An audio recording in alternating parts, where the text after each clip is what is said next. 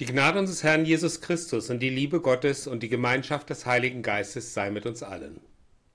Hallo, heute kommt wieder eines meiner Lieblingsthemen. In den letzten Wochen habe ich mehrfach nachdenkliche Sachen erzählt, aber heute kommt eine meiner Lieblingsgeschichten aus der Bibel. Ihr kennt sie. Es ist die Geschichte mit der Samariterin am Brunnen. Jesus bittet sie um Wasser. Heute wäre das kein Ding. Der andere hat ein Schöpfgerät, ich selber habe keins, aber ich habe nach einer staubigen Wanderung einen riesen Durst. Da fragt man dann gerne mal sein Gegenüber ganz lieb nach dem Schöpfgerät. Genauso muss es Jesus ergangen sein. Aber es gibt ein paar Sachen zu beachten. Das erste ist, dass es hier nicht um irgendeinen Brunnen ging, sondern um den Jakobsbrunnen. Das ist ein von Jakob gebohrter Brunnen. Aus Jakobs Söhnen gehen die zwölf Stämme Israels hervor. Und was hat es mit der Samariterin auf sich? Und warum sagt sie Jesus, du bist ein Jude und ich bin eine Samariterin? Wie kannst du mich um etwas zu trinken bitten? Ich will es euch erklären. Das biblische Land Samarien ist aus der Abspaltung der zehn nördlichen Stämme Israels vom Könighaus David hervorgegangen. Deren König Omri war König des Nordreiches, dieser König baute die Stadt Samaria als Hauptstadt des Nordreiches aus. Als das Nordreich unterging, hat eine kleine Gruppe von Gottesgläubigen den Untergang des Königsreichs überlebt. Die Samariter kamen aus dem Nordreich. Sie lehnten den Tempelkult in Jerusalem ab und bevorzugten eigene Opferstätten. Darum mochten sie die Israeliten aus dem Südreich nicht. Das ist der Grund, wenn Jesus im neutestamentlichen Gleichnis vom barmherzigen Samariter ausgerechnet einen Samariter als vorbildlich darstellt. Es gab in der Vergangenheit so etwas auch in Europa. Wenn ich daran denke, dass wir Deutschen die Franzosen über Jahrhunderte abgelehnt haben, für mich heute nicht mehr vorstellbar. Jetzt kommt dieser Jesus an den Brunnen und bittet ausgerechnet eine samaritanische Frau um Wasser. Damals durftest du eine Frau noch nicht mal anschauen, ohne Stress zu kriegen. Frauen waren damals nichts wert und gehörten sowieso einem Mann. Ich fasse es einmal zusammen. Ein jüdischer Rabbi, also Jesus, bittet eine samaritanische Frau, die von Juden abgelehnt wurde und nichts als Frau zu sagen hat, um etwas Wasser. Das heißt, Jesus begibt sich in eine für damalige Verhältnisse unterwürfige Position. Warum macht Jesus das? Ich denke, weil er von Anfang an wusste, dass er dieser Frau begegnen würde. Aber hört euch erstmal die Geschichte an. Ich lese aus Johannes 4 die Verse 5 bis 25. Gelesen aus der Basisbibel. Unterwegs kam er nach Sicha, einem Ort in Samarien. In seiner Nähe liegt das Grundstück, das Jakob einst seinem Sohn Josef vererbt hat. Dort befand sich der Jakobsbrunnen. Jesus war müde von dem langen Weg und setzte sich an den Brunnen. Es war um die sechste Stunde. Da kam eine Samariterin, um Wasser zu schöpfen. Jesus bat sie, Gib mir etwas zu trinken. Seine Jünger waren nämlich in den Ort gegangen, um etwas zum Essen zu kaufen. Da sagte die Samariterin zu ihm, Du bist ein Jude und ich bin eine Samariterin. Wie kannst du mich um etwas zu trinken bitten? Denn die Juden vermeiden jeden Umgang mit Samaritern. Jesus antwortete, wenn du wüsstest, was für ein Geschenk Gott den Menschen macht und wer dich hier bittet, gib mir etwas zu trinken, dann würdest du ihn bitten und er würde dir lebendiges Wasser geben. Die Frau erwiderte, Herr, du hast nichts, um das Wasser zu schöpfen, der Brunnen ist tief. Woher hast du denn dieses lebendige Wasser? Bist du etwa mehr als unser Stammvater Jakob? Er hat uns diesen Brunnen hinterlassen. Er selbst hat daraus getrunken, ebenso seine Söhne und sein Vieh. Darauf antwortete Jesus, wer von diesem Wasser hier trinkt, wird wieder Durst bekommen. Aber wer von dem Wasser trinkt, das ich ihm gebe, wird nie wieder Durst haben, denn das Wasser, das ich ihm gebe, wird in ihm zu einer Quelle werden. Ihr Wasser fließt und fließt bis ins ewige Leben. Da bat ihn die Frau, Herr, gib mir dieses Wasser. Dann habe ich nie mehr Durst und muss nicht mehr herkommen, um Wasser zu schöpfen. Jesus sagte zu ihr, Geh, ruf deinen Mann und bring ihn her. Da antwortete die Frau, ich habe keinen Mann. Jesus sagte zu ihr, es stimmt, wenn du sagst, ich habe keinen Mann. Denn fünfmal warst du verheiratet und der, mit dem du jetzt zusammen bist, ist nicht dein Mann.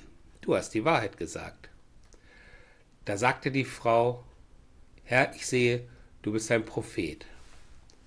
Unsere Vorfahren haben Gott auf dem Berg dort verehrt, aber ihr behauptet, dass sich in Jerusalem der richtige Ort befindet, um Gott zu verehren. Da antwortete Jesus, Glaub mir, Frau, es kommt die Stunde, in der ihr den Vater weder auf diesem Berg noch in Jerusalem verehren werdet. Ihr Samariter betet Gott an und kennt ihn nicht. Wir beten Gott an und kennen ihn. Denn die Rettung für alle Menschen kommt vom jüdischen Volk. Aber es kommt die Stunde, ja, sie ist schon da. Dann werden die Menschen, die Gott wirklich verehren, den Vater anbeten. Dabei werden sie von Gottes Geist und von Gottes Wahrheit erfüllt sein. Denn der Vater sucht Menschen, die ihn so anbeten. Gott selbst ist Geist. Und wer ihn anbetet, muss vom Geist und von der Wahrheit erfüllt sein. Da sagte die Frau zu ihm, ich weiß, dass der Messias kommt. Man nennt ihn auch Christus, den Gesalbten. Wenn der kommt, wird er uns über all das Auskunft geben. Jesus antwortete, ich bin es. Ich, der mit dir spricht. Amen. Spannende Geschichte. Und sie bekommt ein Happy End. Denn Jesus versteht die Frau. Er öffnet ihr sozusagen die Augen, indem er ihr zeigt, wer er ist. Der von der Bibel versprochene Messias. Ich stelle mir vor, wie es wäre, wenn ich dem lebendigen Messias begegnen würde. Würde ich ihn erkennen und mich auf ihn einlassen? Ich weiß es nicht. Aber ich glaube fest daran, dass ich es merken würde. Denn außer unserem Gott und Jesus Christus gibt es ja auch noch den Heiligen Geist. Und ganz ehrlich, wenn ich so darüber nachdenke, dann bin ich dem Herrn schon begegnet. Vor fast 16 Jahren ist er bewusst in mein Leben getreten. Das war meine erste Begegnung mit ihm. Prüf einmal in deinem Leben, wann und ob er dich angesprochen hat. Vielleicht hat er dich nicht um einen Schluck Wasser gebeten, oder doch? Und wie hast du auf ihn reagiert? Natürlich kann man sich immer wieder selber sagen, dass man ihm nicht begegnet ist. Ich weiß nicht, wie es dir geht. Aber ich habe für mich erkannt, dass er in mein Leben getreten ist. Am Anfang war es ein Gefühl. Es hielt mich fest und zog mich zu ihm hin. Du wiederholst deine Besuche in diesem christlichen Umfeld und irgendwann merkst du, du bist richtig hier in diesem christlichen Umfeld. Und du merkst, dass die Menschen um dich herum deine Schwestern und Brüder im Glauben sind. Das gibt dir die innere Ruhe und Frieden. Auch wenn dir mal der Himmel auf den Kopf fällt, merkst du, dass du nicht mehr allein bist. Und alles, was in der Bibel mit der Bitte um etwas Wasser begonnen hat, wenn der Messias zu dir kommt, dann nicht mit Donner und Getöse. Er klopft zaghaft bei dir an. Aber er gibt sich dir zu erkennen. Und wenn du ihn erkannt hast, dann kannst du ihn annehmen oder nicht annehmen. Das ist Glauben. Ich glaube ihm und ich fühle mich dabei mit ihm sehr wohl. wenn mir mal der Himmel auf den Kopf fällt, ich erwähnte es bereits, dann weiß ich, dass er auch bei mir ist. Im schlimmsten Fall trägt er mich durch die schlechten Zeiten durch und tröstet mich. Ich will da nicht mit nicht sagen, dass es in jedem Leben einmal schlimm wird. Aber wenn es dann mal so richtig schlimm wird und du nicht mal ein noch ausweist, dann ist er da, dann steht er neben dir. Und jetzt kommt die Frage, die ich schon so oft gestellt habe. Wenn du nach deinem Tode einfach nur Kompass bist und du lässt dich auf ein Leben, ein Leben mit Jesus Christus ein, was ist die bessere Wahl? Ein wundervolles Leben in der Ewigkeit oder nichts? Das ist die Wahl, die Gott dir lässt. So viel für wenig. Eigentlich musst du nicht viel dafür tun. Einfach nur Vertrauen haben, das reicht. Es ist zumindest der erste Schritt. Ich komme selbst aus einem Leben, in dem ich Jesus Christus nicht sehen konnte und nicht sehen wollte. Irgendwann stand er vor mir und hat mich um ein bisschen Wasser gebeten.